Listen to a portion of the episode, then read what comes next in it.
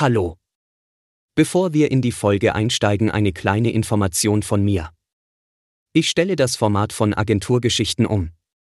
Ich werde regelmäßig auf Medium Artikel schreiben.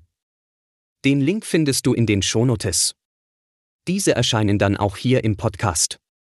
Der Podcast dient also als eine Art Vorlesefunktion für die Artikel. So viel vorweg, los geht es.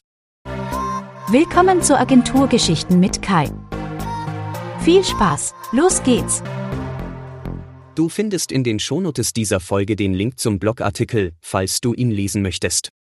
Wie geht ihr mit Feedback in der Agentur zwischen Kollegen und Kolleginnen um? Wie mit Feedback mit der Geschäftsführung?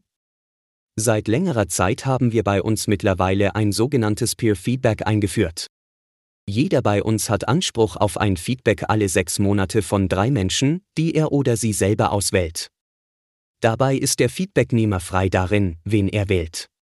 Das können Menschen aus dem Team sein, jemand aus einem anderen Team oder eben auch die Geschäftsführung.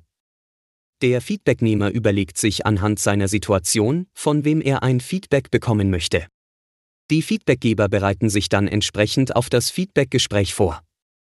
Sie betrachten anhand von Leitfragen, was der Feedbacknehmer in dem letzten halben Jahr gemacht hat, zum Beispiel, in welchen Projekten er gearbeitet hat. Sie sammeln erst einzeln ihr Feedback anhand der Leitfragen und diskutieren dies dann in der Runde.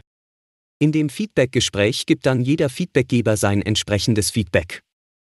Der Feedbacknehmer nimmt dieses an. Eine Regel besagt, dass er das Feedback nur annimmt und dazu maximal Verständnisrückfragen stellt. Dies soll verhindern, dass der Feedbacknehmer in eine Rechtfertigungssituation kommt. Was der Feedbacknehmer mit dem Feedback anfängt, bleibt ihm überlassen.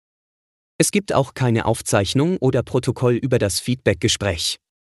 Hier gilt das Las Vegas-Prinzip.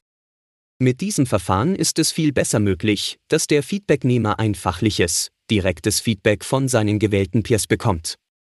Das Feedback ist viel besser, als ich es als Geschäftsführer geben könnte. Am Anfang gab es tatsächlich Diskussionen darum, ob dieses Format die klassischen Jahresendgespräche mit der Geschäftsführung ersetzen kann.